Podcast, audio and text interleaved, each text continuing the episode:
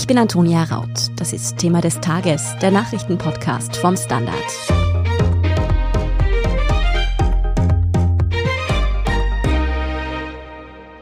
Vor heute genau zehn Jahren, am Abend des 13. Jänners 2012, sank das Kreuzfahrtschiff Costa Concordia vor der italienischen Insel Giglio. 32 Menschen starben bei dem Unglück. Später sollte sich herausstellen, dass die Schuld daran allen voran einen Mann traf, Kapitän Francesco Schettino. Mein Kollege Guido Glusic, der eigentlich unser Experte für Mobilität ist, war an Bord der Costa Concordia. Er war damals auf Hochzeitsreise mit seiner Frau und erzählt heute, wie er den Untergang des Ozeanriesen erlebt hat. Italien-Korrespondent Dominik Straub erklärt außerdem, wie genau es zu dem Unglück kommen konnte und wer schließlich für die Katastrophe zur Verantwortung gezogen wurde. Guido, mal als allererstes, wie kam es eigentlich, dass du am Abend des Unglücks an Bord der Costa Concordia warst? Oh, das ist eine lange und komplizierte Geschichte. Schau, das war so, jetzt wirst du mich gleich so hassen, wie es meine Frau wahrscheinlich tut. Kurz nach unserer Hochzeit sind wir natürlich auf Hochzeitsreise gegangen und am zweiten Tag in der Früh, als wir auf dieser Hochzeitsreise waren, wunderbar, die Sonne hat geschienen, habe ich einen Anruf bekommen und wir haben zusammengepackt und ich bin nach Wien zum Arbeiten gefahren. Und in den nächsten zwei Jahren ist es sich nie ausgegangen, dass wir auch nur irgendwann das Meer sehen. Und kurz nach Weihnachten ploppte ein kurzes Zeitfenster auf, wo ich wusste, ich kann eine Woche auf Urlaub gehen. Und dann haben wir schnell geschaut, wo können wir jetzt hin am Meer. Ein paar Tage da hat sich das mit dem Schiff vergeben. Wir wollten tanzen, wir wollten uns wenig um irgendwas kümmern müssen und dann war das Ganze billig auch noch und dann haben wir das genommen. Du hast mir schon vorab erzählt, dass Kreuzfahrten sonst überhaupt nicht deine Art von Urlaub wären. Und auch wenn es ein schwimmender Luxustempel war, das jetzt auch so nicht der großartigste Urlaub eures Lebens gewesen wäre. Aber springen wir jetzt vor zum Abend des 13. Jänners. Wie wir heute wissen, war es so gegen 21.45 Uhr, als die Costa Concordia an der Küste der kleinen italienischen Insel Giglio einen Felsen gerammt hat. Der hat dann ein 70 Meter langes Loch in die Seitenwand des Schiffs gerissen. Wo hast du dich zu diesem Zeitpunkt auf dem Schiff aufgehalten? Wie hast du das miterlebt? Wir waren beide schon auf unserer Kabine, haben uns Bett fertig gemacht. Es war der letzte Tag des Urlaubs. Wir waren beide verkühlt bis zum geht nicht mehr. Also wir waren fiebrig und wollten eigentlich nur ein paar Stunden schlafen, bevor wir am nächsten Tag in der Früh anlegen. Und mit dem Auto war es sieben Stunden nach Hause fahren, acht Stunden von Genua. Also es plötzlich einen Rumpler macht und vom Tisch die Sachen runterfallen und das Licht ausgeht. Und meine Frau hat sich einigermaßen geschreckt und ich gesagt, hey, komm, irgendeine Kleinigkeit wird halt gewesen sein, halb so wild. Dann hat es ein bisschen gedauert, das Licht ist wieder angegangen. Wir haben eine Kabine gehabt, die war relativ weit oben mit Balkon und sind dann noch rausgegangen an rauchen, weil es war irgendwie, was gerade komisch. Und wir sitzen dann da draußen und rauchen nur eine, als plötzlich das Schiff schon so schief war, dass der Aschenbecher vom Tisch runtergefallen ist. Und meine Frau war da eher so mit ich glaube, da stimmt was nicht. Und ich habe gesagt, schau, das ist ein Riesenschiff. Was soll denn da sein? Da ist jetzt irgendeine Kleinigkeit, die werden das wieder hinkriegen und tut dann nichts alles halb so wild. Dominik, während also Guido und seine Frau erst dachten, da sei nichts Schlimmeres passiert, was hat sich da auf der Kommandobrücke der Costa Concordia abgespielt? Also eben, man muss ein bisschen zurückblicken noch, also vor den Aufprall. Der Kapitän Schettino hat einen sogenannten Ikino beschlossen. Das ist ein Manöver, bei dem man relativ nahe ans Land, an die Küste oder an eine Insel vorbeifährt, um dann dort den Bewohnern oder Freunden oder wem auch immer die Ehre zu erweisen, sie zu grüßen. Das war der Hintergrund. Die Stimmung auf der Kommandobrücke war gut, um nicht zu sagen ausgelassen. Es waren auch Leute dort, die dort eigentlich gar nichts zu suchen gehabt hätten.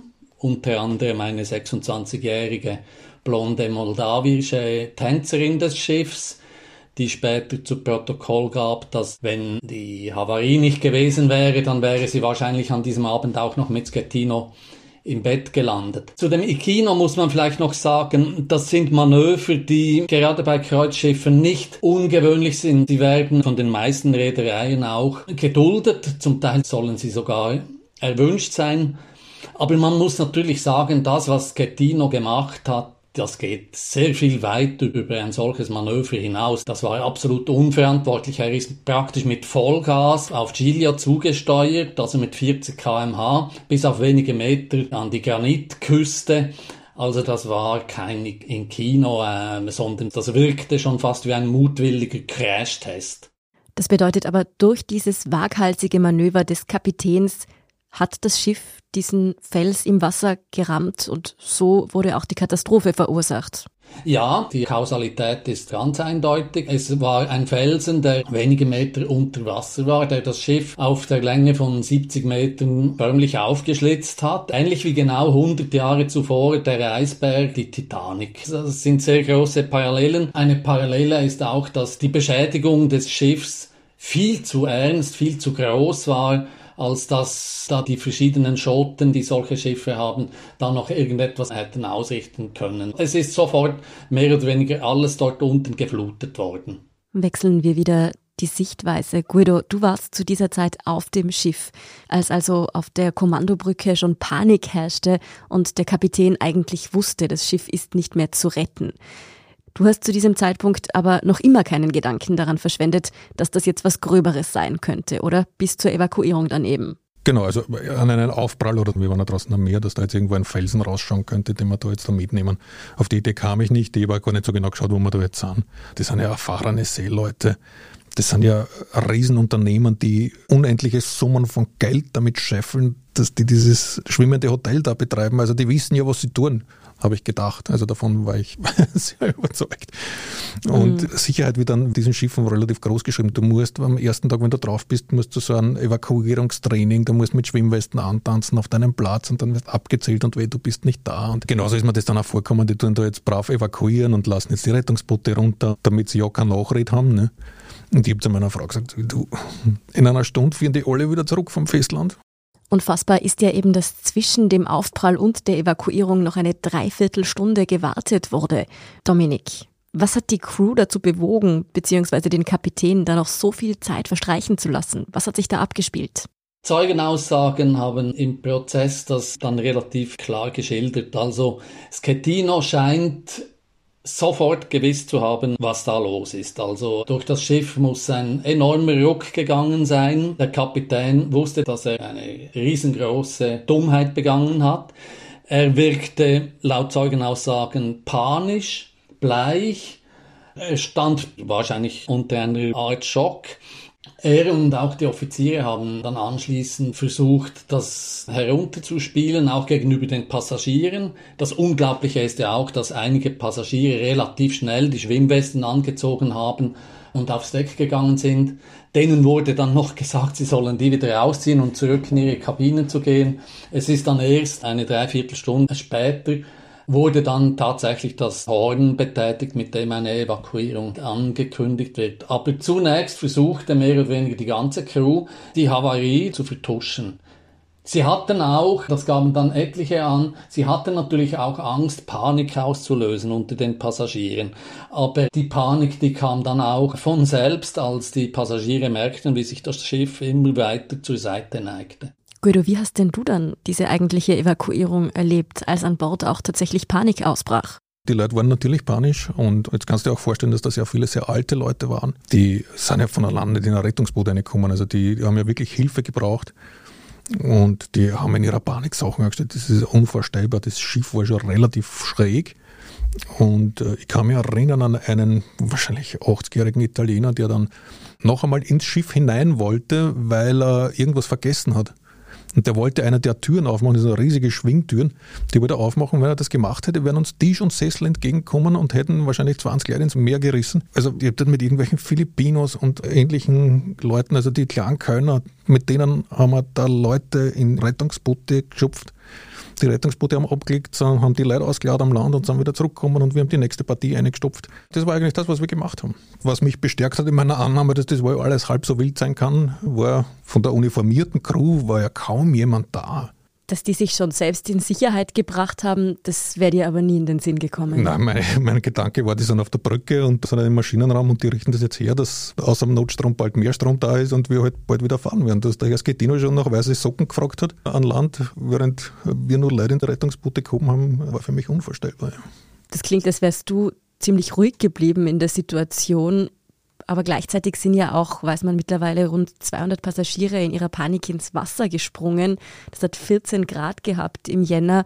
Und es war zwar eine schaffbare Distanz zur Küste, dennoch sind auch einige Menschen ertrunken. Kam dir zu irgendeinem Zeitpunkt auch der Gedanke, dich da so von Bord zu retten oder warst du immer noch so der fixen Überzeugung, dass das nichts Schlimmeres sein kann? Äh, na, da hat das eine mit dem anderen nichts zu tun. Ich habe eine nautische Ausbildung und ich weiß, dass Distanzen die am Wasser trügerisch nah scheinen, unendlich weit sind und dass man den oft nicht erschwimmen kann. Und du darfst in der Situation nicht ins Wasser springen, weil du weißt nicht, ob die Strömung nicht schneller ist in die Gegenrichtung, als du schwimmen magst und so weiter. Das Wasser ist eiskalt. Das nächste, was da natürlich omnipräsent war und gegen das Reinspringen spricht, ist, wir waren in Küstennähe, wo soll denn das Schiff hier untergehen? Das heißt, das wird immer ausstehen. Warum soll ich nicht dort oben sitzen und warten, bis mir jemand helfen kommt? Ich habe ja auch nicht gewusst, dass wir da dann an einer Felskante sitzen. Wenn das drei Meter weiter rutscht, ist es doch weg. Das habe ich ja nicht gewusst. Aber na, die Idee, da ins Wasser zu springen, auf die wäre ich nie gekommen. Und ich habe auch jeden abgehalten, den ich gesehen habe, das zu tun. Weil mir wundert es, dass das einige Leute geschafft haben. Es war eine riesige Distanz zum Schwimmen. Das heißt, du und deine Frau, ihr habt dann im Endeffekt doch gewartet, bis ihr in einem Rettungsboot einen Platz gefunden habt und seid so an Land gekommen. Nein, mich musste die Crew überzeugen, ins vorletzte Rettungsboot zu steigen. Ich wäre mit dem letzten gefahren. Beim vorletzten gab es dann keine Chance mehr. Ich habe gesagt, na, du fährst jetzt und weg. Da war die Costa Concordia schon so schief, dass wir ebenerdig in diese Rettungsboote gestiegen sind, die im Wasser schwammen. Während als die Evakuierung anfing, wurden diese Boote noch, ich glaube, über drei Stockwerke abgelassen. Das heißt, man kann sich schon vorstellen, wie dramatisch die Lage war. Also ohne Festhalten war da nichts mehr mit Gehen oder Stehen. Und ich erinnere mich an eine Situation, wir sitzen dort in diesem Rettungsboot und fahren Richtung Küste und meine Frau sagt zu mir, Ma, das schöne schwarze Kleid. Und dann sage ich, komm, Moritz, oder nichts an in einer Stunde fahren wir wieder zurück. Und dann sagt sie, nein, es ist unter Wasser. Das heißt, wir haben auch nur mehr ein paar Minuten gehabt, dann wäre der Teil, auf dem wir gestanden sind, unter Wasser. Und unsere Kabine, die nur zwei Stück drüber war, die war in fünf Minuten, nachdem wir angelegt haben, war die unter Wasser. Und da ist erst das erste Mal so richtig klar geworden, so, uh, na, das wird nichts mehr. Also da gehen wir nicht mehr zurück rauf. Guido hat es schon geschildert, da war Panik zu spüren, da waren kaum noch Crewmitglieder irgendwo zu finden.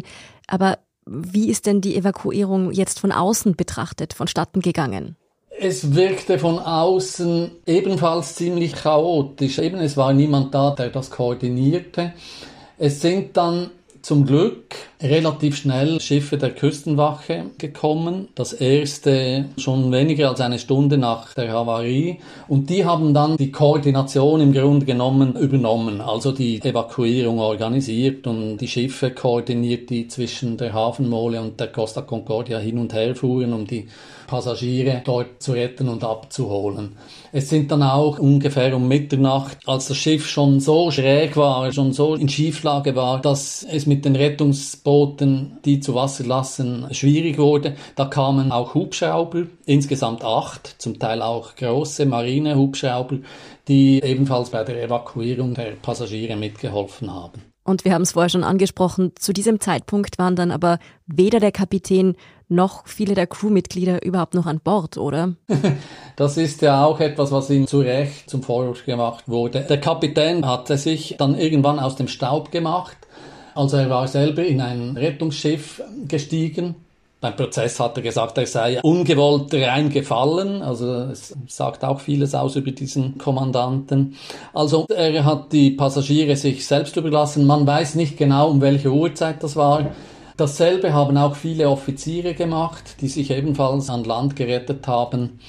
Umgekehrt ist der Vizebürgermeister von Giglio aufs Schiff gegangen um bei der Evakuierung zu helfen, um, um bei der Koordinat mitzuhelfen. Und er hat anschließend gesagt, er habe 20 Minuten lang gesucht, bis er den ersten italienischen Offizier auf dem Schiff gefunden habe.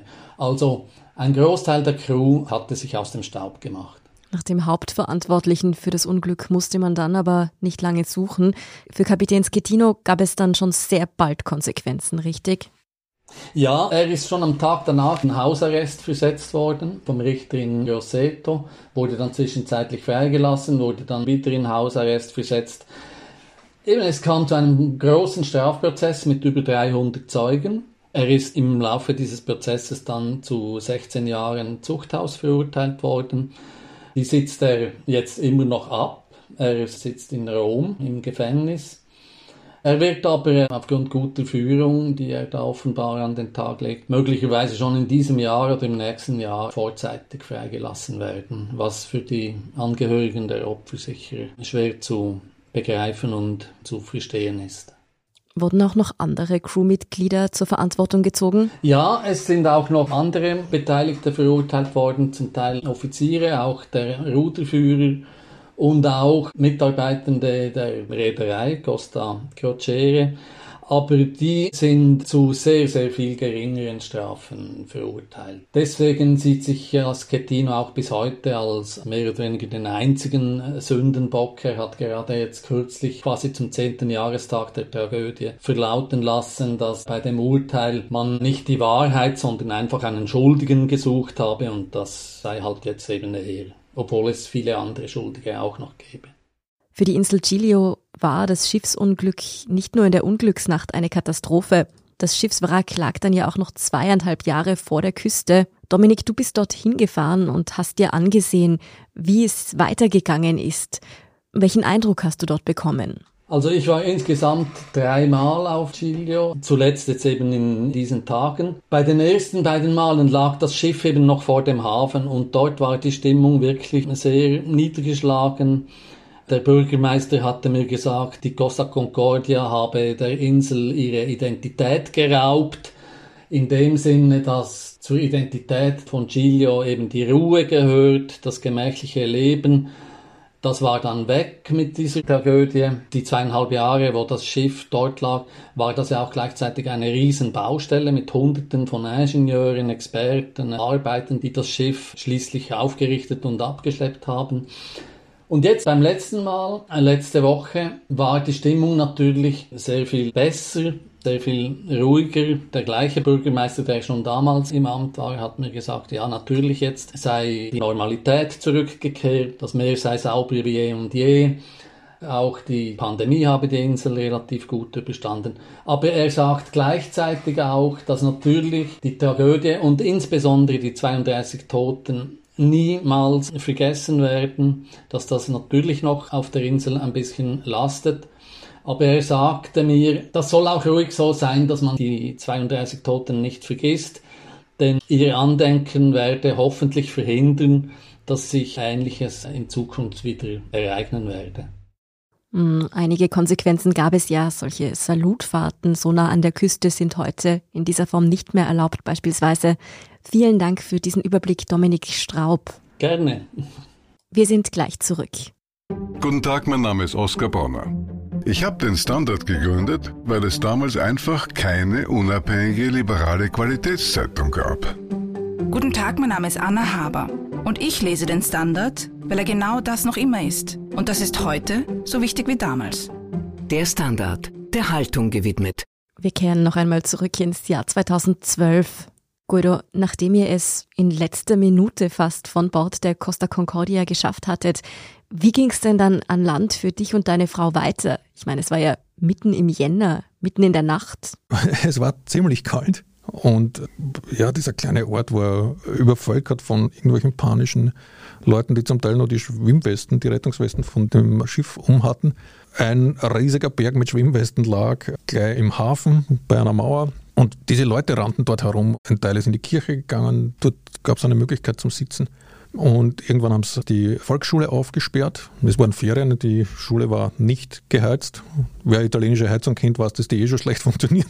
Mhm. Also dort war es richtig kalt, dort war es richtig kalt. Ich kann mich nicht erinnern, dass es irgendwelche Informationen gegeben hätte, wie es weitergeht, was jetzt passiert. Und wie gesagt, wir waren beide recht krank und stark verkühlt. Und ich wusste also, da jetzt in dieser Schule dort sitzen zu bleiben, das ist keine Lösung. Wir müssen was anderes machen meine Frau dann dort sitzen lassen und bin dann schauen gegangen, ob ich irgendeine Information kriege. Und ich habe dann irgendwo ein Gerücht aufgeschnappt, dass demnächst ein großes Frachtschiff kommt, eine Fähre, und die angeblich irgendwelche Leute abbergen wird und dann kommen uns mit Fähren und holen uns dort.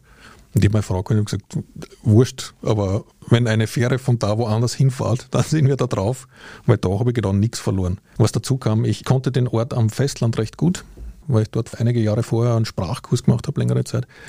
Und dann habe ich gesagt, und wenn wir nur am Festland sind, dann kann ich meinen Freund suchen, den ich noch von damals kenne, dann kann uns der vielleicht weiterhelfen. Und wir sind dann wirklich mit einem der ersten Fährschiffe von dort weg. Als wir dann aber am Festland angelegt haben, waren dort schon Militärzelte aufgebaut, Ärzte da.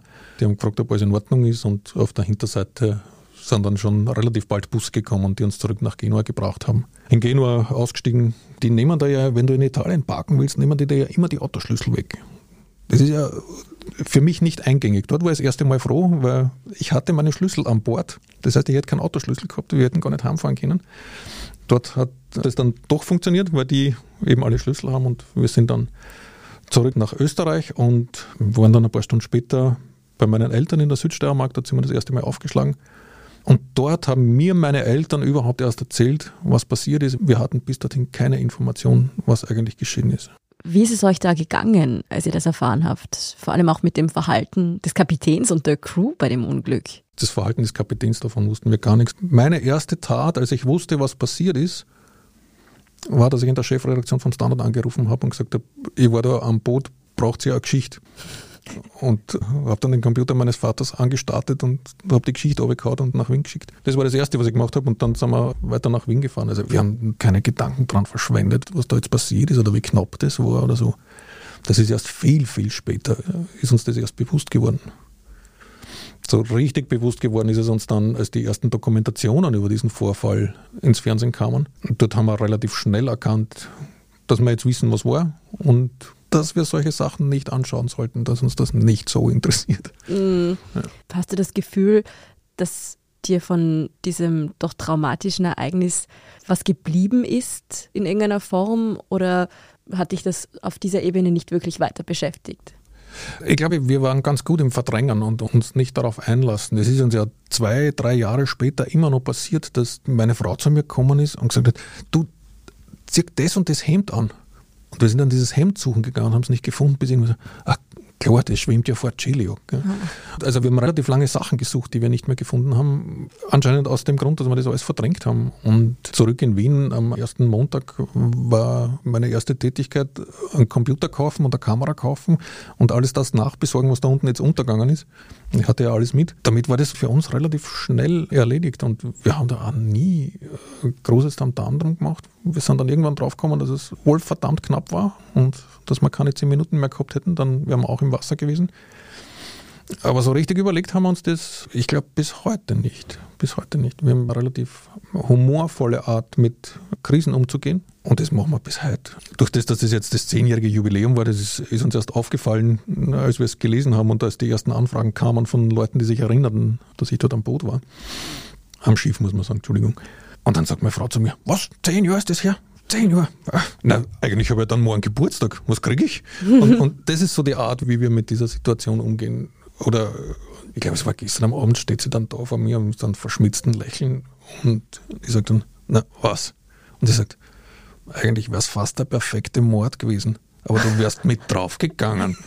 Also, wir haben so eine seltsame Art, wie wir humorvoll mit Sachen umgehen. Und vielleicht hat uns das geholfen, die Situation doch ganz gut zu überstehen. Ja. Aber wir werden uns jetzt heute nicht hinsetzen und äh, eine der Dokus anschauen, die halt wahrscheinlich am Abend im Fernsehen rennt oder auf YouTube irgendwas anschauen. Meine Frau hat mir gerade vor drei Minuten eine SMS geschickt, es soll einen Wein einkühlen, weil wir haben halt zum Anstoßen und das werden wir machen. Das habt ihr definitiv richtig so geplant, glaube ich. Vielen Dank, Guido, dass du uns da heute an deinen Erfahrungen teilhaben hast lassen. Danke für die Einladung. Und wir sind gleich zurück. Eine kleine Wohnung im Zentrum. Das wär's. Ich will ein richtiges Zuhause für meine Familie. Mein Traum, ein Haus am See. Was auch immer Sie suchen, Sie finden es am besten im Standard. Jetzt Immosuche starten auf Immobilien der Standard.at. Und hier ist, was Sie heute sonst noch wissen müssen. Erstens, ein Gericht in Koblenz hat den Syrer Anwar R. wegen Verbrechen gegen die Menschlichkeit schuldig gesprochen. Der 58-Jährige sei demnach in einem staatlichen Gefängnis in Damaskus für Folterungen von über 4000 Inhaftierten verantwortlich gewesen. 27 Insassen seien dabei ums Leben gekommen. Im Völkerstrafrecht sind Prozesse wegen Kriegsverbrechen auch in Drittstaaten möglich. Der Internationale Gerichtshof in Den Haag konnte zuvor nicht tätig werden, weil Syrien kein Mitglied ist. Anwar R. wurde zu lebenslanger Haft verurteilt. Wegen der Schwere der Verbrechen dürfte er auch nach den üblichen 15 Jahren nicht auf freien Fuß kommen. Laut der deutschen Bundesstaatsanwaltschaft handle es sich um den weltweit ersten Strafprozess wegen staatlicher Folter in Syrien. Zweitens, in der Causa rund um den Vorwurf der Lieferung minderwertiger FFP2-Masken ist es heute Dienstag zu mehreren Hausdurchsuchungen gekommen. Im Raum steht der Verdacht des schweren Betrugs. Konkret kamen die Ermittler der Wirtschafts- und Korruptionsstaatsanwaltschaft WKSDA auch zur Einkaufstochter des Roten Kreuzes. Gegen das Rote Kreuz und seine Tochtergesellschaft wird aber nicht ermittelt. Dort ging es darum, Beweismittel für den Beschaffungsvorgang zu sichern. In den Ermittlungen geht es um mehr als 20 Millionen FFP2-Masken, die zu Beginn der Corona-Pandemie aus dem Verkehr gezogen wurden. Wie das Bundesheer festgestellt hatte, war die Passform nicht in Ordnung. Schon bei kleineren Bewegungen verrutschten die Masken, sie boten also kaum einen Schutz. Gekauft hatte die Masken eben die genannte Tochterfirma des Roten Kreuzes im Auftrag der Republik. Verkäufer war die Südtiroler Oberalp AG gewesen. Auch dort wird ermittelt. Und drittens, ungewohnte Worte hat man am gestrigen Mittwoch aus dem Mund von Boris Johnson, dem britischen Premierminister, gehört. Er hat sich dafür entschuldigt, dass er im Sommer 2020 während eines harten Lockdowns an einer Gartenparty im Amtssitz Downing Street teilgenommen hatte. Bisher hatte den Vorfall als reinen Arbeitstermin bezeichnet. Eine interne Mail von Johnsons Privatsekretär zeigt aber ein anderes Bild, inklusive der Aufforderung, bringt euren eigenen Alkohol mit. Die britische Opposition tobt und auch in den eigenen Reihen verliert Johnson an Rückhalt. Wie es für den britischen Regierungschef weitergeht und alles weitere zum aktuellen Weltgeschehen, das finden Sie wie immer auf derstandard.at. Danke fürs Zuhören und auch all jenen, die uns auf Apple Podcasts oder Spotify folgen, uns eine nette Rezension geschrieben oder eine 5-Sterne-Bewertung gegeben haben. Und ein ganz besonders großes Dankeschön all jenen, die unsere Arbeit mit einem Standard-Abo oder einem Premium-Abo über Apple Podcasts unterstützen. Das hilft uns wirklich sehr, also gerne auch Freunden und Freundinnen weiterempfehlen. Verbesserungsvorschläge und Themenideen schicken Sie uns am besten an podcast.derstandard.at. Ich bin Antonia Raut. Baba und bis zum nächsten Mal.